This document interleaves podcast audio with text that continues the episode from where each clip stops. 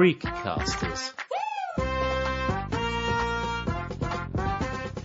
Menschen, Geschichten, Leidenschaften. Herzlich willkommen, sagt Sandra Knopp. In unserem Podcast geht es um Inklusion, um Menschen, ihre Geschichten und ihre Leidenschaften. Unser heutiger Gast sagt von sich selbst, dass sie einen großen Gerechtigkeitssinn hat. Dieser kommt ihr in ihrem Beruf nun sehr entgegen. Sie kennt das Leben mit und ohne Behinderung. Geboren ist sie 1980 in St. Johann in Tirol. Christine Stegers beruflicher Weg führte sie an die Universität Salzburg und an die Spitze des unabhängigen Monitoring-Ausschusses. Dieser prüft die Einhaltung der UN-Konvention über die Rechte von Menschen mit Behinderungen in Österreich. Seit März 2023 ist sie Bundesbehindertenanwältin. Im Dezember 2023 haben meine Kollegen Christoph Dirnbacher und Udo Seelhofer Christine Steger zum Gespräch ins Wiener Funkhaus eingeladen. Im folgenden Interview spricht Christine Steger über Gleichberechtigung und Antidiskriminierung und sie wirft einen sehr persönlichen Blick auf das Leben mit Behinderung. Ich bin in Tirol aufgewachsen und habe dann mit 18, also ganz 19, einen Verkehrsunfall gehabt mit einem betrunkenen Autofahrer, der mich frontal gerammt hat und bin dann nach Salzburg auch gezogen, um eben Kommunikationswissenschaften zu studieren und Spanisch zu studieren und habe dann also während des Studiums auch gearbeitet und schon während des Studiums dann auch als Behindertenbeauftragte an der Uni begonnen. Was wäre noch hinzuzufügen? Mein Herz schlägt fürs Kochen. Das ist vielleicht etwas, was man noch nicht so weiß über mich. Ich koche sehr gerne. Das ist auch ein bisschen eine Bewältigungsstrategie, weil ich sage jetzt einmal so, in meiner Tätigkeit, wie Sie ja wissen, bin ich sehr viel konfrontiert mit Widerständen und mit dicken Brettern und ähm, ja, verfahrenen Situationen und da hat man nicht immer gleich Ergebnisse. Hingegen beim Kochen hat man also ich finde das sehr kontemplativ. Beim Kochen hat man dann immer auch gleich ein Ergebnis und im besten Fall schmeckt es dann auch noch gut. Also das möchte ich vielleicht gerne hinzufügen. Ähm, ja. Aber ich habe gelesen, vegan kochen, wenn mich nicht irrt. Stimmt da meine Quelle oder muss ich die Recherchen nochmal revidieren? Na, grundsätzlich ist vegan the choice, wie sagt man. Also grundsätzlich ist vegan kochen meine große Leidenschaft und vor allen Dingen halt auch Leute zu bekochen, die normalerweise sagen, oh, vegan, das schmeckt doch überhaupt nicht. Und ähm, das ist so ein bisschen my personal challenge, Menschen irgendwie gute Sachen vegan zu kochen, die dann sagen, ah, für cool, das habe ich gar nicht gewusst, dass man das essen kann.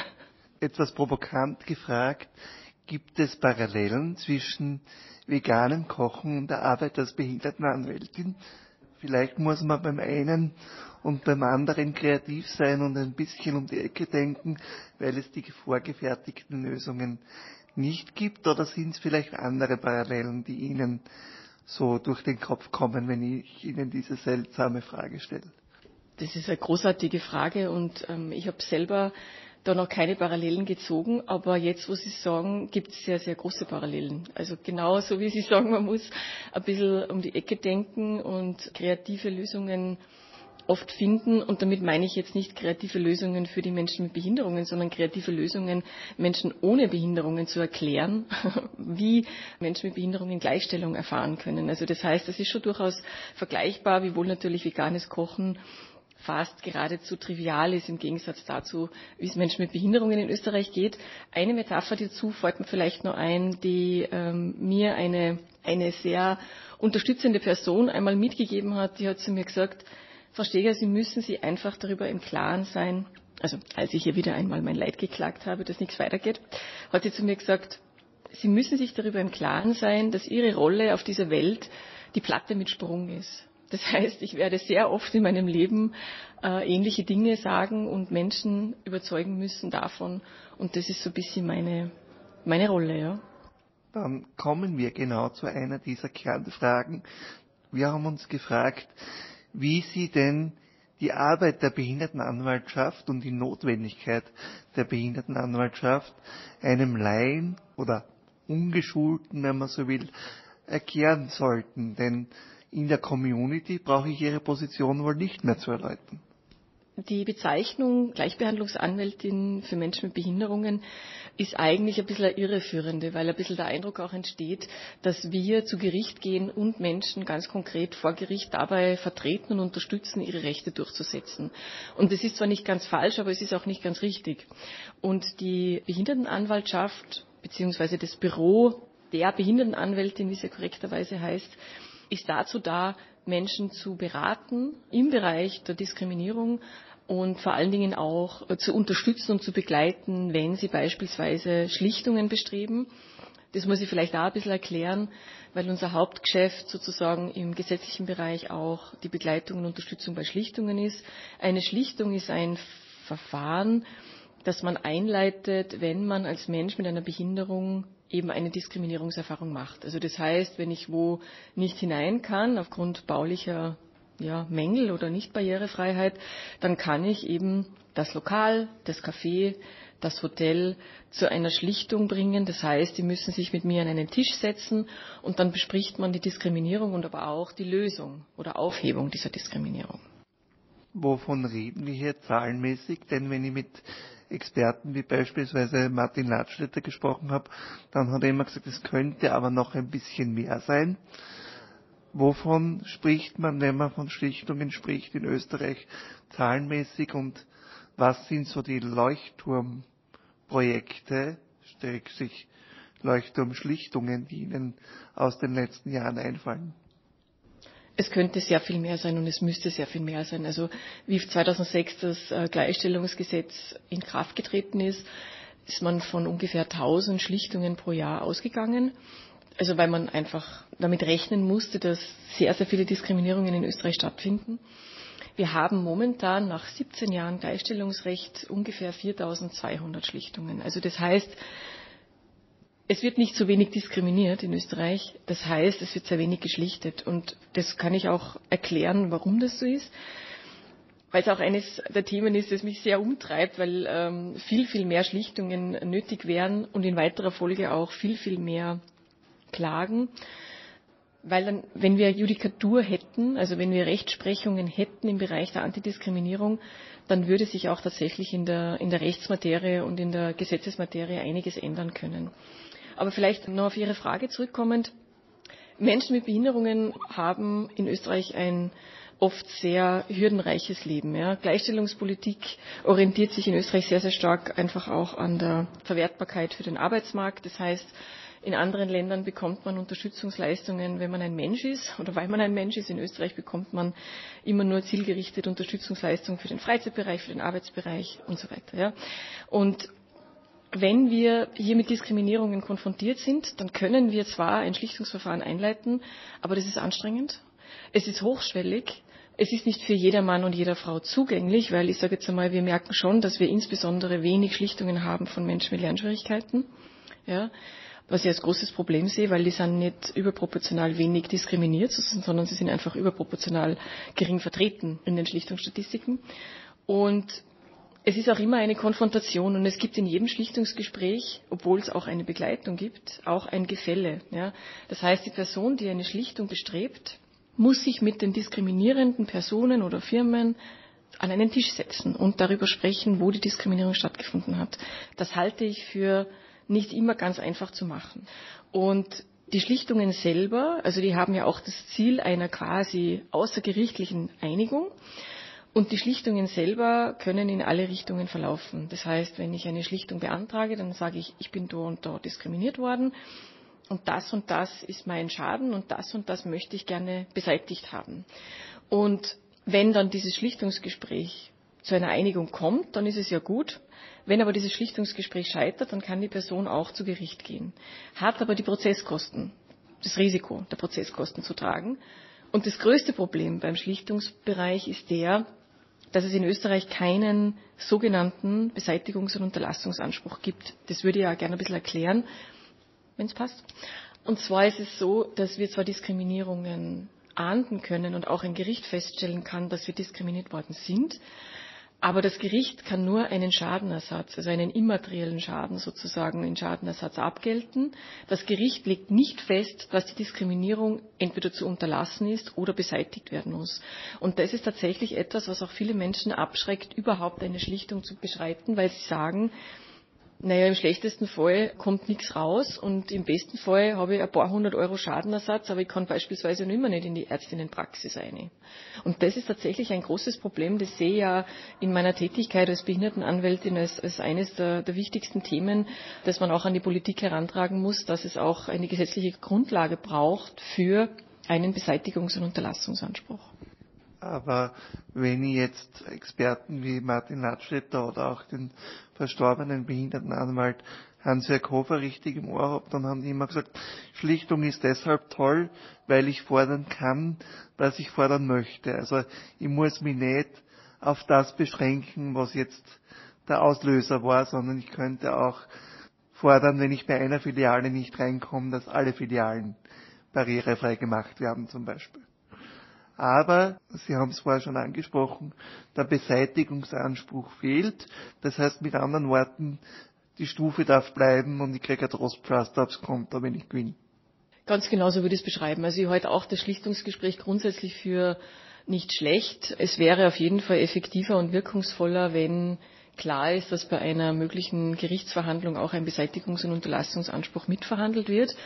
So habe ich durchaus auch als Begleitung, also als ich noch nicht Behindertenanwältin war, in der Begleitung bei Schlichtungsgesprächen immer wieder auch erlebt, dass Menschen mit Behinderungen, die geschlichtet haben, in diesen Schlichtungsgesprächen redramatisiert worden sind und es auch zu weiteren diskriminierenden Äußerungen gekommen ist in diesen Schlichtungsgesprächen, weil nämlich der Gesetzestext auf das Gefühl der Diskriminierung abstellt und ich das für relativ problematisch halte, weil Gefühle sind subjektiv, Diskriminierungen sind aber objektiv feststellbar.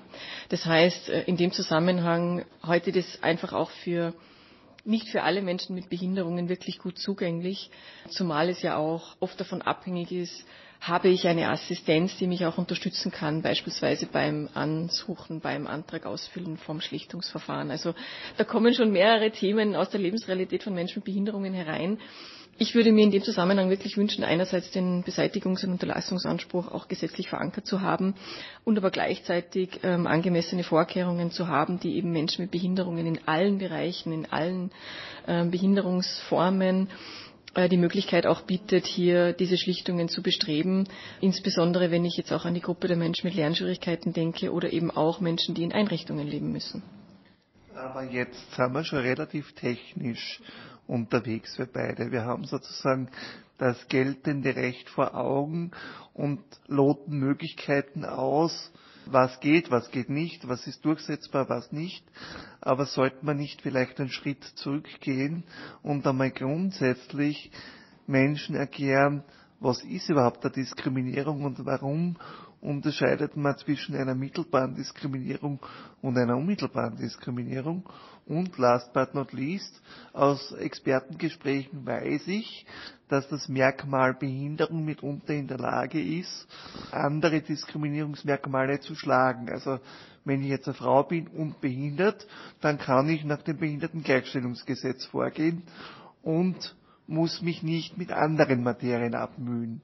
Aber ums kurz und knapp zu sagen, was ist eine mittelbare, was ist eine unmittelbare Diskriminierung und warum ist Behinderung sozusagen in dem Zusammenhang die Trumpfkarte?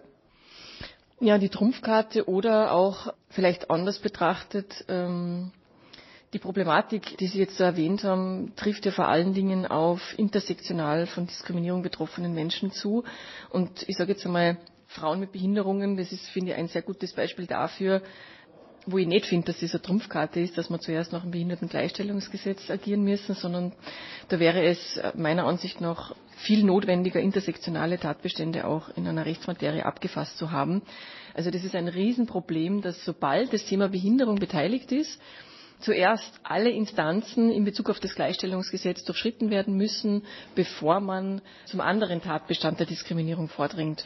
Und das ist halt tatsächlich ein unglaublicher Gap, also eine unglaubliche Lücke auch in, im Gesetz, dass klar ist, dass Diskriminierungsgründe, also ich sage jetzt mal alles, was zum Beispiel die Gleichbehandlungsanwaltschaft betreffen würde, ja, nicht zum Tragen kommen, ähm, sobald eine Person mit einer Behinderung auch noch eine weitere Diskriminierungsdimension sozusagen aufweist. Also das ist etwas, das unfassbar schwierig ist hier in der Rechtsdurchsetzung, äh, in der Antidiskriminierung und wo ich auch mit der Leiterin der Gleichbehandlungsanwaltschaft in einem sehr, sehr engen Austausch auch darüber bin, weil uns beiden klar ist, dass es eigentlich eine Situation ist, die nicht tragbar ist. Ja. Also dass man als Frau mit einer Behinderung, wenn man äh, aufgrund von Geschlecht diskriminiert wird, nicht aufgrund von Geschlecht klagen kann, sondern zuerst das Gleichstellungsgesetz abfrühstücken muss. Ja. Das geht überhaupt nicht. Die Frage nach der mittelbaren und nach der unmittelbaren Diskriminierung ist auch eine sehr spannende, weil ich sage jetzt einmal, die unmittelbaren Diskriminierungen sind einfach Diskriminierungen, die relativ auf der Hand liegen und einleuchtend sind.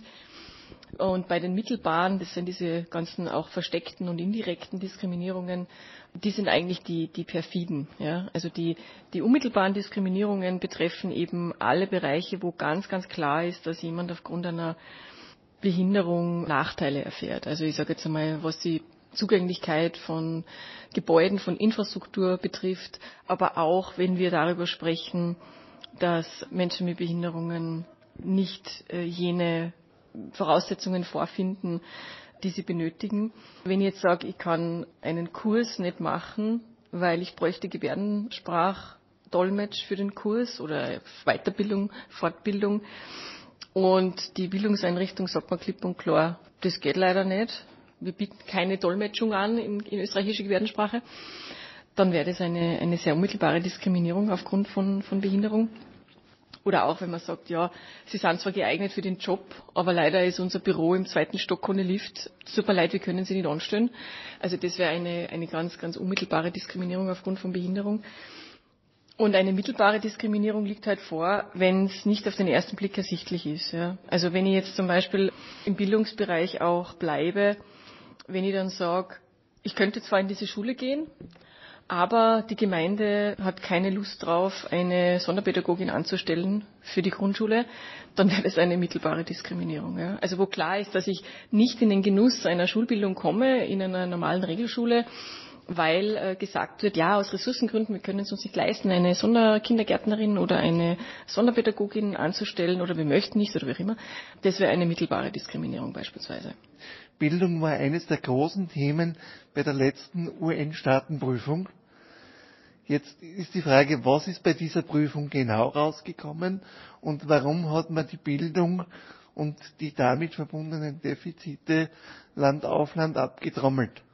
Also die Staatenprüfung war ja ein Highlight im positiven wie auch im negativen Sinne. Also einerseits war es die Kulmination aus jahrelanger Vorbereitung. Also vor allen Dingen, ich bin ja seit von 2018 bis 2023 ähm, Vorsitzende vom unabhängigen Monitoringausschuss gewesen und wir haben uns eigentlich fünf Jahre lang jetzt vorbereiten können auf diese Staatenprüfung. Und im positiven Sinne insofern, weil der Fachausschuss unter der Leitung des Sonderberichterstatters aus der Schweiz sehr, sehr gut informiert war und ähm, sehr, sehr gute Kenntnisse hatte über die Struktur in Österreich.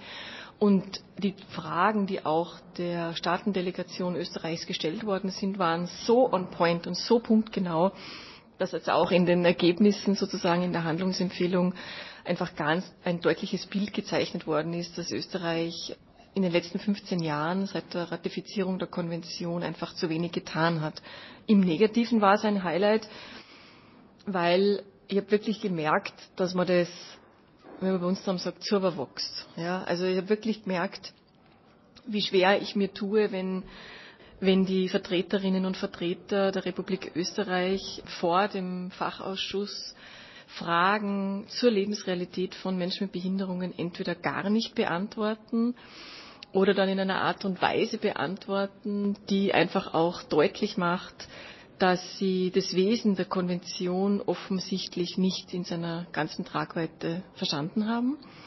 Oder aber glauben, dass wenn sie Dinge inklusiv nennen, dass das dann schon reicht. Ja, also das ist sozusagen bei der Staatenprüfung wirklich eines meiner es ist eine sehr ambivalente sozusagen Erinnerung, weil einerseits ist das Ergebnis sehr, sehr gut geworden und für uns auch in der Arbeitsweise super zum Verwenden für die nächsten Jahre. Aber es hat mich schon auch belastet, vor allen Dingen, wenn man auch sieht, dass in manchen Bereichen, und das ist sehr unterschiedlich, das Thema nicht wirklich ernst genommen wird. Und jetzt komme ich zur eigentlichen Frage.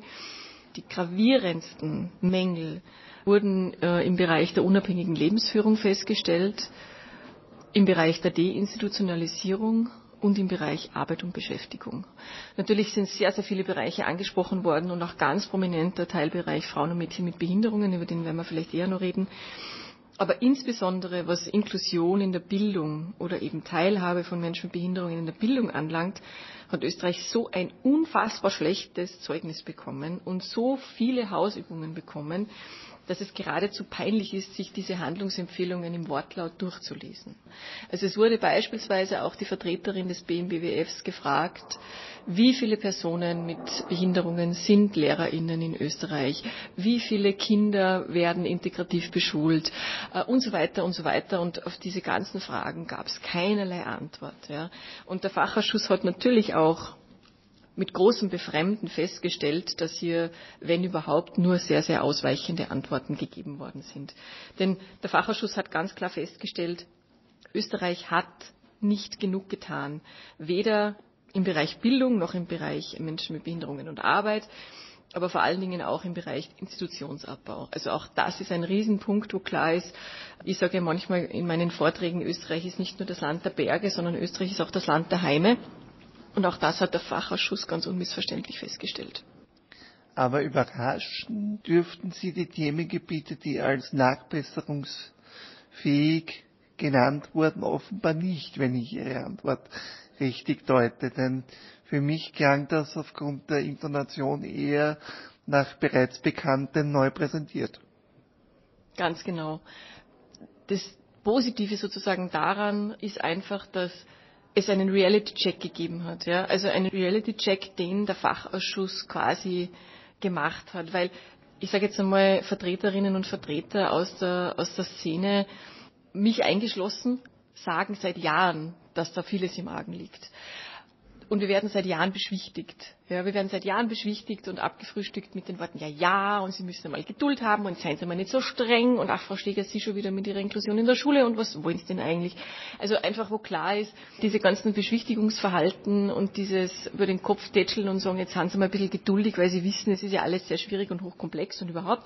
Damit ist einfach dieser Fachausschuss wirklich jetzt Schlitten gefahren und hat festgestellt, dass Österreich einfach zwar die Konvention unterzeichnet hat, aber einfach offenbar kein gesteigertes Interesse daran hat, wirklich wirklich die Konventionsziele zu erfüllen. Eine sehr suffisant gestellte Frage ist mir ganz, ganz deutlich in Erinnerung geblieben, wo ein Vertreter des Fachausschusses gefragt hat, was Österreich denn so besonders machen würde, dass man es in 15 Jahren nicht schafft, ein Konzept zum Institutionsabbau wirklich vorzulegen. Und das ist dann schon eher peinlich. Ja, aber ich habe Ihre vorige Antwort nicht vergessen. Und sie haben gesagt, wörtlich, das ist mir gewachsen, was im Hochdeutschen so viel heißt, wie es ist mir nahe gegangen. Offenbar, soweit mein Salzburgerisch noch reicht.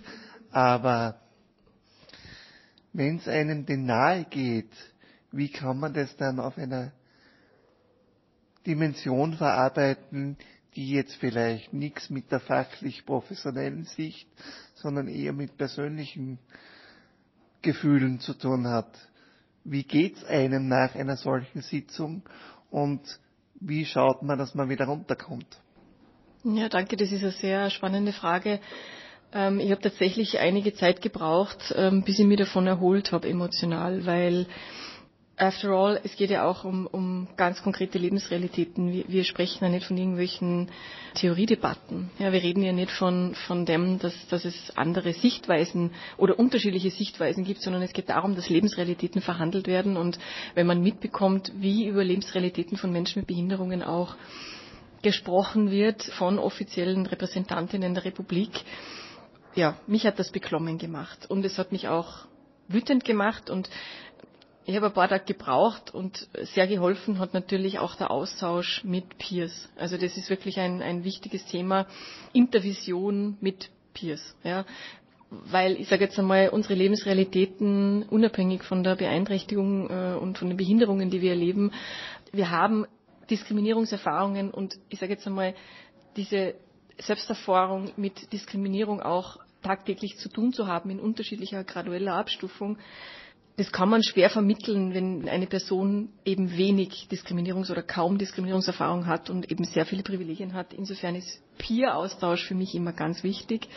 Und für mich ist immer wichtig, wie kann ich mehr oder weniger dann mich daraus auch wieder aufrichten und das Feuer, auch das in mir brennt, weiter befeuern auch. Also wie kann ich diese Energie, die mir da so abgezahlt hat auf gut Deutsch, und diese Beschwichtigungen, die da auch ähm, ja, geäußert worden sind, wie kann ich den was Produktives umwandeln und wie kann ich daraus wieder mein kleines Kraftwerk auch befeuern dadurch. Und das ist mir dann auch gelungen, weil natürlich die Handlungsempfehlungen, die dann erschienen sind, im Grunde genommen so viel Rückendeckung auch für meine Arbeit bieten, dass ich mich aus dem auch wieder aufrichten kann und mit dem dann einen sehr, sehr produktiven Umgang finde. Und ich bin auch sehr motiviert und es gibt auch schon Themen, die jetzt auch sich daraus ergeben aus den Handlungsempfehlungen und auch Termine und Besprechungen und äh, alles, was sozusagen ähm, jetzt als Follow-up geplant ist, das ist ja schon einiges geplant.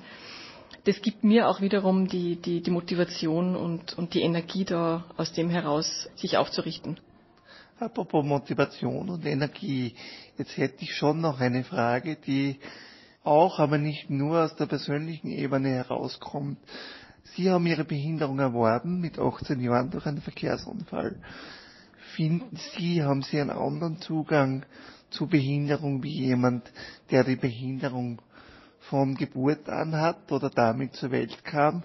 Oder ist es am Ende des Tages, wie man in Österreich so schön sagen würde, eh wurscht, weil das, was verbindet, ist die Diskriminierungserfahrung. Weil Sie haben in einem Interview mit der Sandra Knopp damals für dabei schon geäußert, dass Sie vom Sozialstaat ein wenig, nennen wir es einmal, enttäuscht waren, wie klar war, dass das nicht alles nach demselben Regen abläuft und dass verschiedene Proponenten verschiedene Spiele spielen. Also ich, ich habe ja nur meine eigene Erfahrung. Ja, also meine Erfahrung als, als Person, die recht durchschnittlich am Land in Tirol aufgewachsen ist.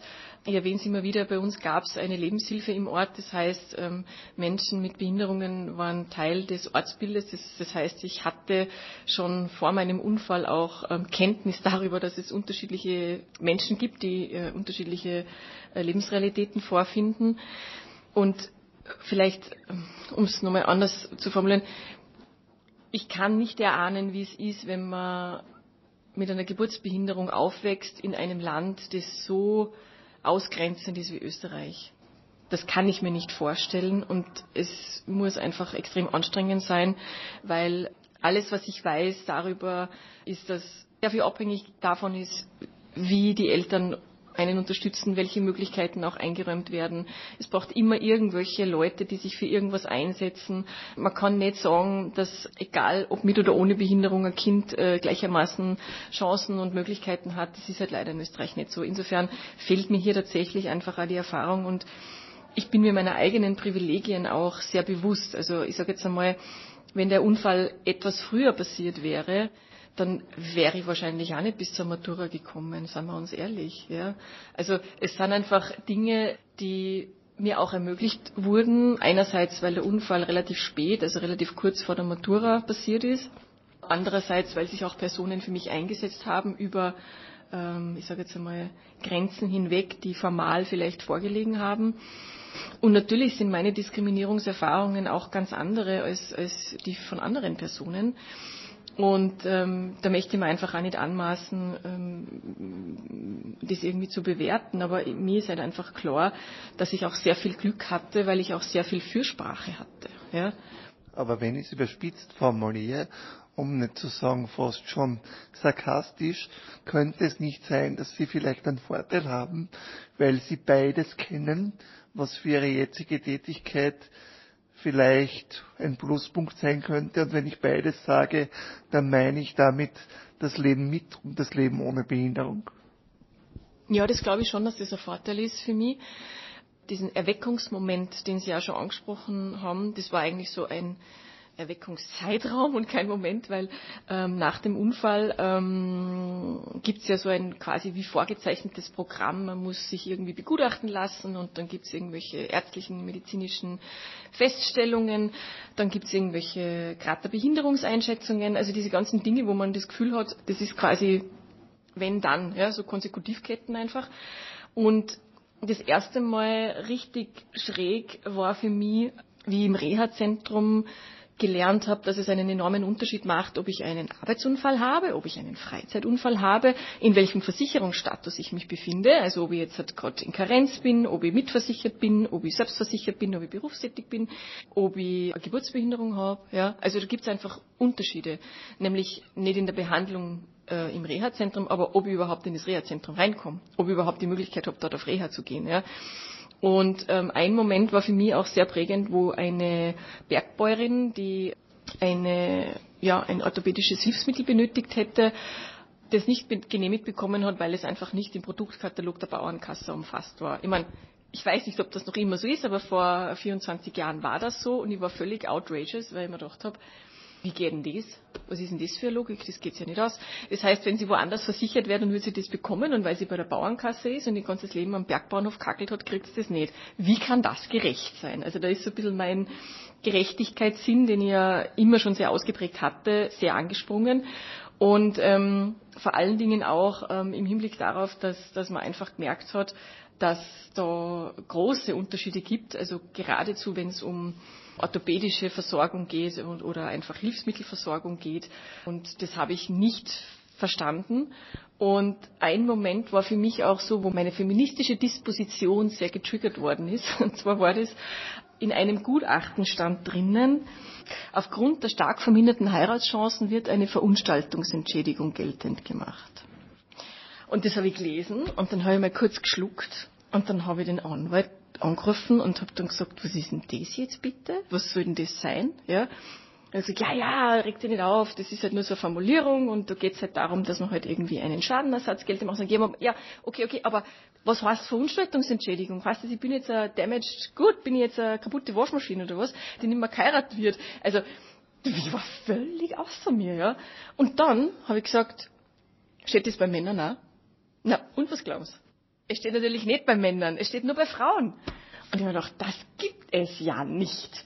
Also ich habe da wirklich ein paar Momente gehabt, wo ich mir gedacht habe, wow, also interessant, aber hätte ich mir nicht gedacht, dass in Österreich sowas möglich ist. Weniger jetzt auf dieses Gutachten gemünzt, aber mehr auf das gemünzt, was wir vorher besprochen haben, nämlich, dass es eben sehr, sehr unterschiedliche Leistungen gibt, je nachdem, wie Menschen versichert sind und, und wie Menschen auch ja, dastehen, ob sie eben eine Geburtsbehinderung haben oder nicht. Und ich sage jetzt einmal, es gibt halt Länder, wo man Leistungen bekommt, weil man ein Mensch ist. Und es gibt Österreich, wo man Leistungen kriegt, weil man irgendwie arbeitsfähig ist oder im Hinblick auf die Verwertbarkeit für den Arbeitsmarkt. Und das ist halt schon, finde ich, interessant, ähm, wenn man sich das so überlegt, dass Behinderung offenbar in Österreich tatsächlich ein mega Kontrast nur immer sein soll zu Leistungsfähigkeit und Produktivität und das heute einfach auch für eine historische Kontinuität, die untragbar ist. Wir waren gerade bei den gesellschaftlichen Zuschreibungen und beim österreichischen Schadenersatzrecht, das manchmal etwas seltsame Blüten treibt. Dazu muss man aber auch sagen, dass man in Österreich nur den tatsächlich entstandenen Schaden einklagen kann, während es im internationalen Recht manchmal so ist, dass der Schadenersatz dem Schädiger auch wirklich finanziell wehtun soll. Das ist vielleicht noch ein bisschen eine Rechtsdiskussion nebstbei bemerkt. Aber was mir ein bisschen geflasht hat bei dem, was Sie jetzt erzählt haben, ist die Tatsache, Sie haben Ihren rechten Oberschenkel verloren. Das ist jetzt eine Behinderung, die man erwirbt, aber wie ist denn die Umwelt mit Ihnen umgegangen nach dem Unfall? Waren die ähnlich drauf wie der Anwalt damals oder war es da doch etwas familiärer? Also es ist der linke Oberschenkel und vielleicht, es ist nur ein Detail, aber die Oberschenkelamputation ist eigentlich sozusagen ein sehr kleiner Teil dieses Verkehrsunfalls gewesen. Also das ist sozusagen das sichtbare Ergebnis dieses Unfalls, aber der Unfall selber war ja ein sehr schwerwiegender und ich habe sehr viele andere Verletzungen auch noch gehabt und das ist halt das, was noch übrig ist sozusagen. Also nebst ein paar anderen Themen. Und man möchte meinen, dass eine, eine Oberschenkelamputation jetzt eigentlich nichts besonders Aufregendes ist. Ja? Also im Sinne von, ich bin ja eigentlich eh nur der gleiche Mensch wie vorher, dachte ich. Natürlich ist man immer der gleiche Mensch nach so einem Polytrauma und nach Koma und Intensivstation und diese ganzen Dinge, aber Für die Umwelt ist man eigentlich schon relativ derselbe, derselbe Mensch. Aber es hat meine Umwelt sehr unterschiedlich reagiert. Also es, es hat sehr, sehr viel Rückhalt auch gegeben von meiner Familie. Aber es hat auch ganz, ganz schräge Reaktionen gegeben, auch von Personen, die mich sehr lange kennen. Ich glaube, dass einfach viele Menschen nicht gewusst haben, wie sie mit mir umgehen sollen. Viele Menschen haben mich auch nicht besucht oder mich auch nicht gefragt, wie es mir geht, weil sie wahrscheinlich Angst gehabt haben, was ich sage.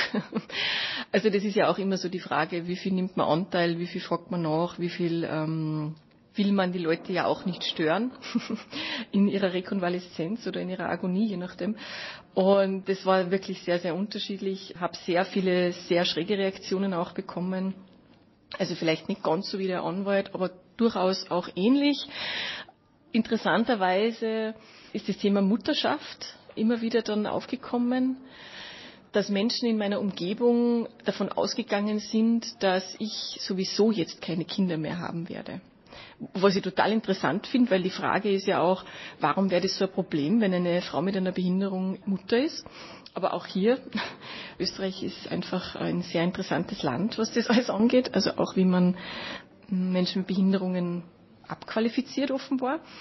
Also ich kann mich erinnern, also mein Hund ist jetzt 14 und als ich sie bekommen habe, da war sie nur ein Baby, ähm, sie ist aus dem Tierschutz, da haben dann manche extrem interessant reagiert, die dann gesagt haben, na super, jetzt hast du ja deinen Hund, gell?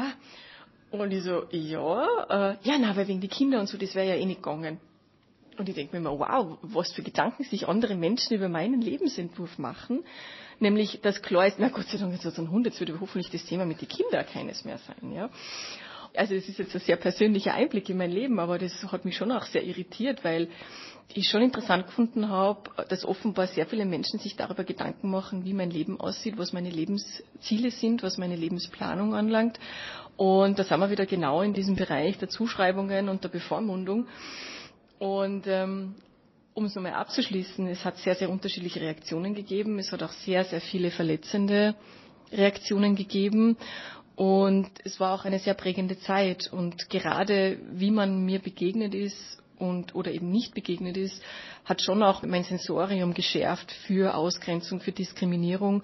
Und jetzt war ich aber jemand, die, ich sage jetzt einmal, sehr lange ganz durchschnittlich auch gelebt hat, aber dann eben tatsächlich plötzlich auf der anderen Seite gestanden ist. Und das, obwohl man nur, nur sozusagen das Bein amputiert wurde.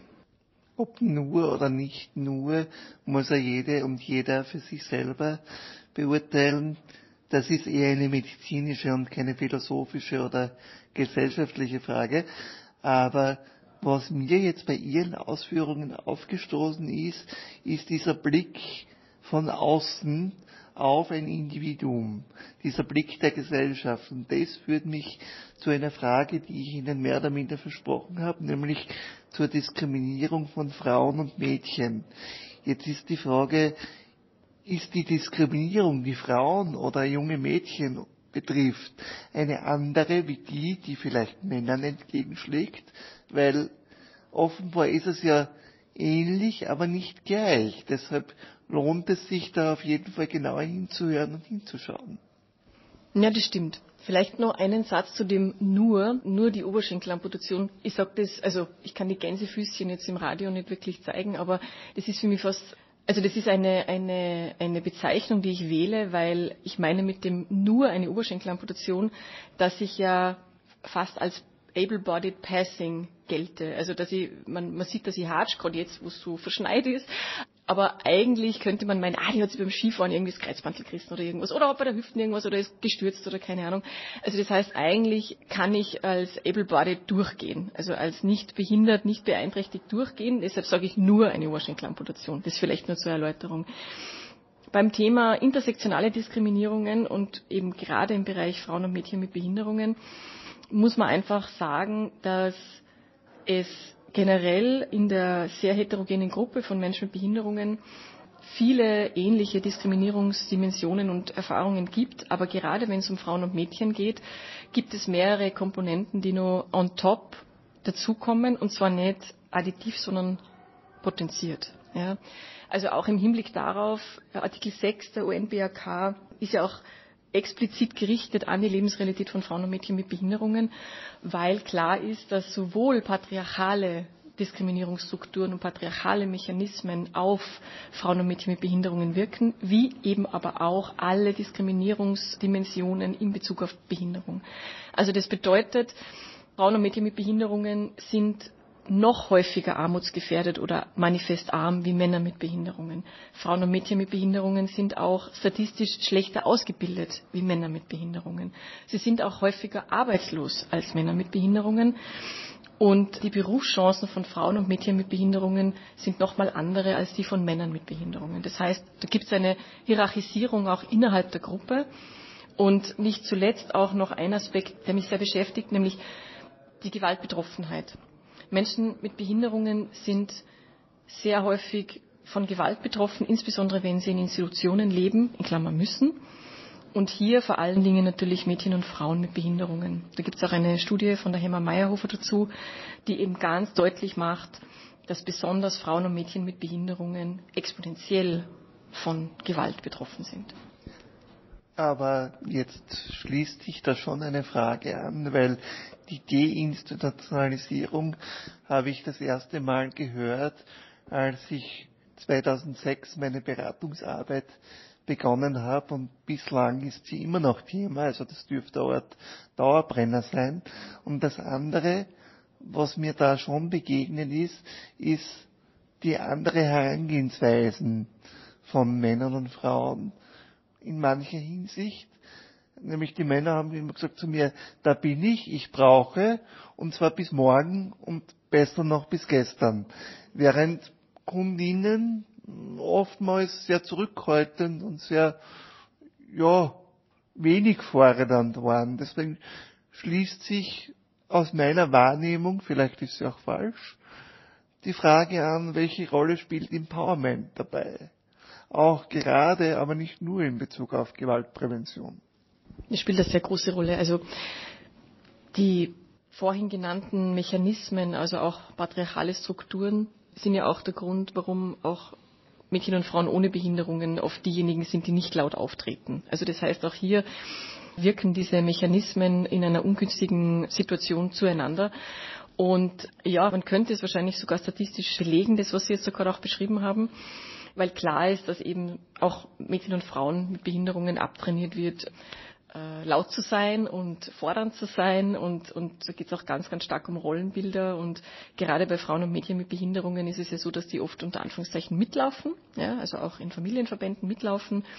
Und oft auch, ich meine, in Schulen wissen wir das ja auch, dass die, die Unterstützung sozusagen ein Gender Marker sozusagen hat, also auch wer welche Unterstützungsleistungen in der Schule beispielsweise bekommt, da gibt es auch sehr, sehr klare Zahlen dazu. Wenn wir keine unabhängige Peerberatung haben, also generell Peerberatung wäre ein sehr wichtiger Grundpfeiler für die Durchsetzung der Rechte von Menschen mit Behinderungen, weil nur wenn ich informiert bin und über Diskriminierungen Bescheid weiß, kann ich sie auch womöglich bearbeiten und bekämpfen. Und es hat auch der Fachausschuss ganz deutlich festgestellt, dass Österreich für Frauen und Mädchen mit Behinderungen viel zu wenig macht. Weil nicht nur sind einschlägige Frauenberatungsstellen nicht auf Frauen und Mädchen mit Behinderungen ausgelegt, sondern auch im Bereich der Beratung von Menschen mit Behinderungen oder Angeboten für Menschen mit Behinderungen gibt es keine Zielgruppe, die explizit sich an Frauen und Mädchen äh, mit Behinderungen richtet. Und das ist auch etwas, das als Handlungsempfehlung ganz deutlich ähm, formuliert worden ist dass es hier eigene Unterstützungsleistungen und eigene Beratungsstellen benötigt, weil Frauen und Mädchen besser informiert werden müssen und geradezu im Hinblick auf ähm, Institutionsabbau. Also ich sage immer, das selbstbestimmte Leben wäre die beste Gewaltprävention, die wir haben. Ja, also das heißt, wenn Menschen mit Behinderungen ein selbstbestimmtes Leben führen können, indem sie mit angemessenen Vorkehrungen ob das jetzt persönliche Assistenz oder anders heißt, ja, aber selbstbestimmt leben können und Institutionen oder institutionelle Settings so gering wie möglich vorhanden sind, dann wäre das die aller, allerbeste Gewaltprävention, die man hat. Da muss ich schon noch kurz reingrätschen, weil zwei Fragen habe ich noch, bevor wir dann zum WordWeb kommen. Nämlich das eine, Sie haben gerade die persönliche Assistenz fallen lassen. Jetzt bin ich beruflich damit durchaus vertraut, aber mich würde einmal die Außensicht interessieren. Wie beurteilen Sie denn als Fachperson den Status quo in der persönlichen Assistenz? Also es ist ja sehr Kraut und Rüben. Ja, also ich, wir haben vorhin über die, über die Zuständigkeiten geredet in Bezug auf die Versicherungsträger und auf die Krankenkassen und so weiter, aber wir haben noch nicht über den Elefanten im Raum geredet, nämlich über den Föderalismus. Also das heißt, wir haben in Österreich so unterschiedliche Lebensbedingungen für Menschen mit Behinderungen, je nachdem, in welchem Bundesland sie leben. Und es ist zwar momentan ein Modellprojekt zur Vereinheitlichung der persönlichen Assistenz im Werden, aber wenn Sie mich nach dem Status quo fragen, muss ich sagen, der Status quo ist überhaupt nicht ähm, so, wie er sein sollte, 15 Jahre nachdem wir die Konvention ratifiziert haben. Das heißt, wir haben Bundesländer, wo Menschen mit ähm, Lernschwierigkeiten keinerlei Unterstützungsleistungen wie eben persönliche Assistenz bekommen können oder eben auch Personen, die chronische Erkrankungen haben oder psychosoziale Beeinträchtigungen haben. Also das ist so, so unterschiedlich geregelt, dass tatsächlich die Postleitzahl oder der Wohnort den Ausschlag gibt, wie meine Lebensrealität aussieht und ob ich überhaupt selbstbestimmt leben kann und über meine Freizeit verfügen kann und mir überhaupt überlegen kann, was ich in meiner Freizeit tun möchte, weil ich Unterstützung habe. Also das ist tatsächlich ein, ein Riesending und ein Thema vielleicht, das ist zwar ein sehr spezifisches Thema, aber mich stört einfach auch, dass wir wieder einmal nach Lebensbereichen unterscheiden. Ja, einerseits haben wir die sogenannte Arbeitsplatzassistenz, die ja bundeseinheitlich geregelt ist, aber nach medizinischen Grundlagen zugestanden wird oder wie es in unserem Fall ist, nach Pflegegeldbezug. Und wir wissen ja, dass der Pflegegeldbezug vielleicht ein Gradmesser sein kann für den Bedarf an Unterstützungsleistungen, aber nicht der einzige. Und insbesondere werden eben alle Personen davon ausgeschlossen, die eben keinen Pflegegeldbezug haben. Ich sage jetzt einmal Stichwort auch gehörlose Personen. Ja. Und hier merken wir schon, dass die medizinische Betrachtung einfach von Menschen mit Behinderungen immer noch den Ausschlag gibt, ob Unterstützungsleistungen und in welcher Höhe auch gewährt werden. Und ähm, ich würde mir einfach sehr wünschen, dass die Lebensbedingungen, egal ob es am Bodensee oder am Neusiedlersee ist, für Menschen mit Behinderungen vergleichbar ist. Ja? Dass es eine Einheitlichkeit gibt, dass es auch bedarfsgerecht ist und dass es mit einem Rechtsanspruch ausgestattet wird, weil momentan ist die Gruppe jener Personen, die in den sogenannten Genuss von Assistenzleistungen kommt, eine sehr kleine. Und es ist auf jeden Fall sehr viel Luft nach oben. Und auch dann ähm, könnten wir darüber sprechen, wie man ein Konzept umsetzen kann zum Institutionsabbau, wenn einfach auch klar ist, dass mit der Voraussetzung barrierefreier Wohnraum und eben Assistenz, dass eben Menschen ein selbstbestimmtes Leben führen könnten. Das ist das eine, aber jetzt zu dem Zeitpunkt, wo wir das Interview aufzeichnen, ist es Anfang Dezember. Zum Ausstrahlungstermin wird es dann Jänner sein. Das heißt, das neue Jahr hat gerade erst begonnen. Stichwort Arbeitsfähigkeit, da ist einiges im Werden, aber ich hätte jetzt abschließend noch gefragt, wenn Sie nur ein Gesetz ändern dürften, ab morgen, auch wenn Behinderung eine Querschnittsmaterie ist, welches würden Sie sich denn aussuchen, um es zu ändern? Also da muss ich jetzt ein bisschen ausholen. Also ich würde mir erwarten, dass diese Bundesregierung, solange sie noch im Amt ist, und die nächste dann, die nächste Bundesregierung, dieser Querschnittsmaterie, wie Sie es ja richtig erwähnt haben, auch gerecht wird, indem sie eine Vereinbarung trifft zwischen den Ländern und dem Bund, wo die Lebensrealitäten von Menschen mit Behinderungen auch festgelegt werden. Also Technisch heißt das, eine Paragraph 15a Vereinbarung zu machen. Das bedeutet, das haben wir in der Pflege beispielsweise auch, dass es Geld vom Bund gibt für Kriterien, die in allen Bundesländern vergleichbar sind. Und das wäre sozusagen sehr technisch ausgedrückt etwas, das ich mir erwarte, nämlich auch um den Zielsetzungen der Umsetzung der Konvention näher zu kommen, weil wir momentan eben tatsächlich neun unterschiedliche Gesetze haben, also Sozialgesetze oder Behindertengesetze oder Inklusionsgesetze oder Teilhabegesetze. Und das eben überhaupt nicht dem entspricht, wie die Lebensrealität von Menschen mit Behinderungen 15 Jahre nach der Konvention aussehen sollte. Und wenn Sie mich noch am konkreten Gesetz fragen, dann würde ich sagen, ich möchte gerne den Beseitigungs- und Unterlassungsanspruch im Gleichstellungsgesetz haben. Das würde ich mit Christkind-Dimensionen gemessen als einen bescheidenen Wunschzettel titulieren.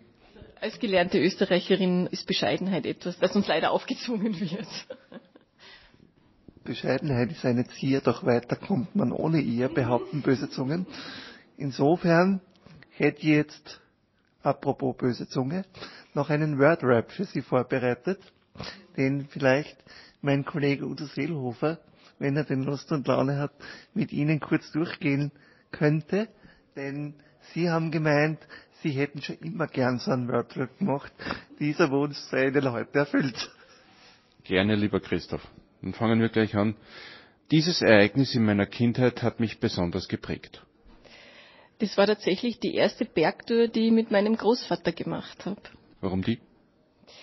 Ja, also die Liebe zu den Bergen habe ich von, von meinem Opa, der schon relativ hochbetagt war, als ich äh, noch kleiner war, aber er war zum Glück sehr fit und, und hat mich immer mitgenommen und das war tatsächlich sehr beeindruckend für mich, weil da war ich glaube ich sieben oder acht und ähm, ja, hohe Berge, wilde Bäche, steile Täler, das hat mich sehr geprägt und auch die Liebe zum, zum Wandern ja, gegründet sozusagen.